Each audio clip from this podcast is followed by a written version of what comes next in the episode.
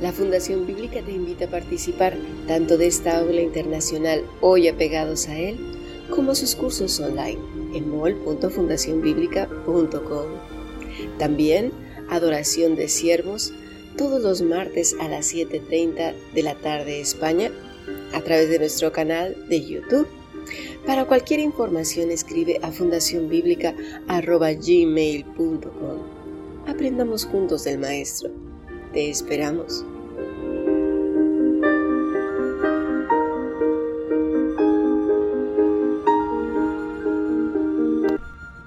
Como está escrito en el libro de las palabras del profeta Isaías, que dice, Voz del que clama en el desierto, preparad el camino del Señor, enderezad sus sendas, todo valle se rellenará y se bajará todo monte y collado, los caminos torcidos serán enderezados y los caminos ásperos allanados, y verá toda carne la salvación de Dios. Hemos oído la palabra del Señor y Él la bendiga en nuestros corazones. Bienvenidos un día más a nuestro podcast del Grupo Internacional. Hoy estamos apegados a él. Está siendo una tremenda bendición los profundos estudios que la doctora Cami está trayendo a nuestras vidas a través de este grupo.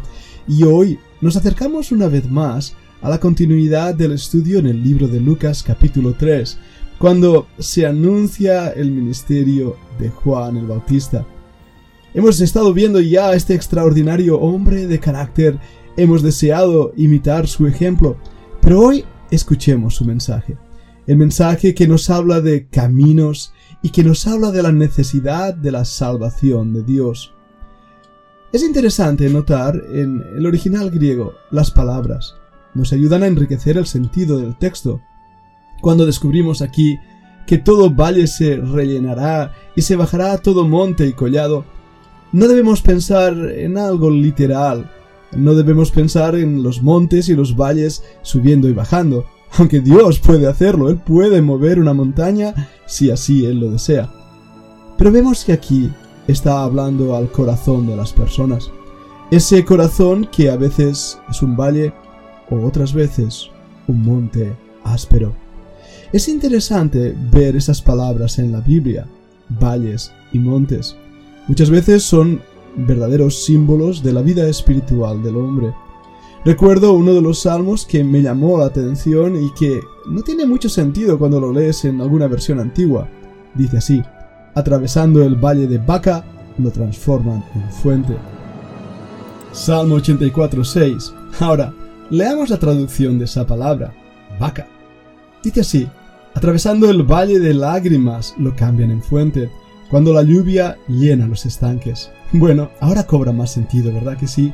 La importancia de las palabras que usamos en nuestras vidas para darle realmente el significado apropiado que deben tener. Y hablando de Valle de Lágrimas, oh, ¿cuántos de nosotros sabemos de ese lugar? ¿Verdad que sí? Más de uno ha estado ahí, en ese Valle de Lágrimas. Por una razón u otra, este mundo es un lugar ideal para el sufrimiento no nos cabe duda de ello. Todos nosotros, más tarde o más temprano, vamos a llorar. A veces no necesariamente por tristeza. El gozo, la felicidad, el amor, trae también lágrimas. Y esas lágrimas, como a veces he dicho, hacen más hermosos nuestros ojos. Pero el salmo, el salmista en este salmo, nos da una verdad importante. Muchas veces Dios permite que pasemos por un valle oscuro, una enfermedad que rompe todas nuestras ideas, lo que somos. Quien haya sufrido algo así va a entender rápidamente lo que, lo que estoy diciendo. Siete años atrás tuve la experiencia de un cáncer en el colon y por un tiempo temí por mi propia vida, por unos días. Esa experiencia me llevó tan cerca del Señor y tuve un verdadero encuentro con Él, un encuentro que me llevó a amarle más y a depender mucho más de Él. Es curioso cómo él usó la enfermedad para romper muchos de los patrones, las ideas preestablecidas, los conceptos de mí mismo, de la vida, de la vida cristiana, para acercarme más al Señor. Las crisis, las experiencias que duelen, muchas veces que nos hacen derramar lágrimas, no cabe alguna duda de que son justamente esas experiencias que nos hacen buscar al Señor y buscarle con todo nuestro corazón, depender de Él, ya no de nosotros mismos, de nuestras fuerzas, sino de Él. Y en ese aspecto se convierten esos valles de lágrimas en fuentes de bendición. En inglés le llaman backdoor blessings, bendiciones que entran por la puerta de atrás. No parecen ser muy bienvenidas esas experiencias traumáticas, pero son justamente esas experiencias las que nos hacen andar junto al Señor. Y en ese sentido, todo valle se rellena con su presencia, con su venida, con sus victorias, con su gozo, con su amabilidad y nuestro carácter es transformado. Nuestra amargura es cambiada, nuestras lágrimas se convierten en fuente. Sí, el Señor ha prometido, y lo leemos ya en el último libro de la Biblia, que Él limpiará toda lágrima de nuestros ojos. Pero no termina ahí el pasaje en Lucas. El mensaje también dirigido al corazón de las personas y predicado fuertemente por este hombre de Dios, Juan el Bautista, decía, se bajará todo monte y collado. Pensemos un momento en esto porque estas palabras pueden ser duras. Parece que el hombre quiere alcanzar las cimas de la vida. ¿Quién no, verdad? El Everest. ¡Wow! ¿Cuántas personas todavía están ahí en el Everest, muertas?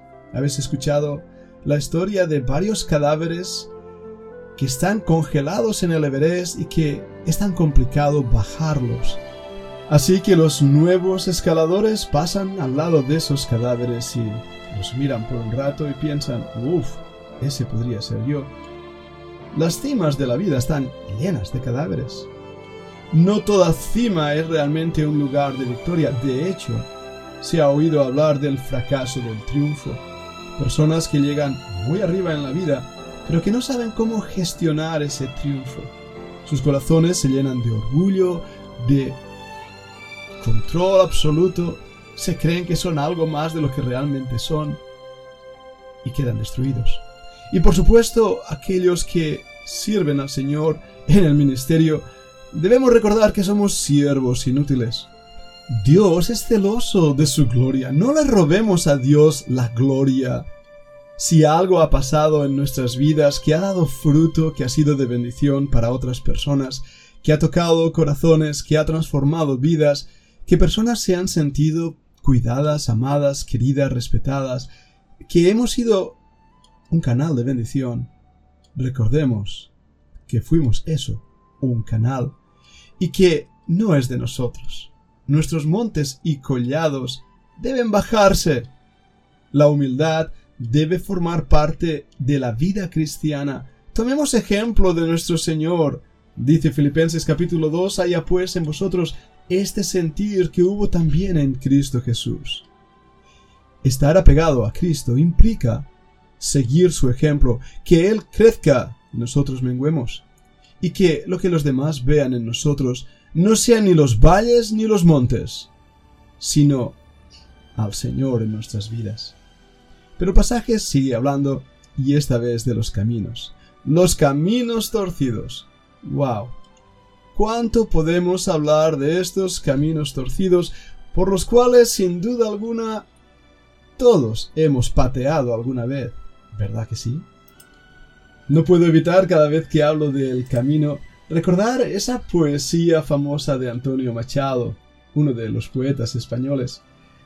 Dice así, Caminante, son tus huellas el camino y nada más.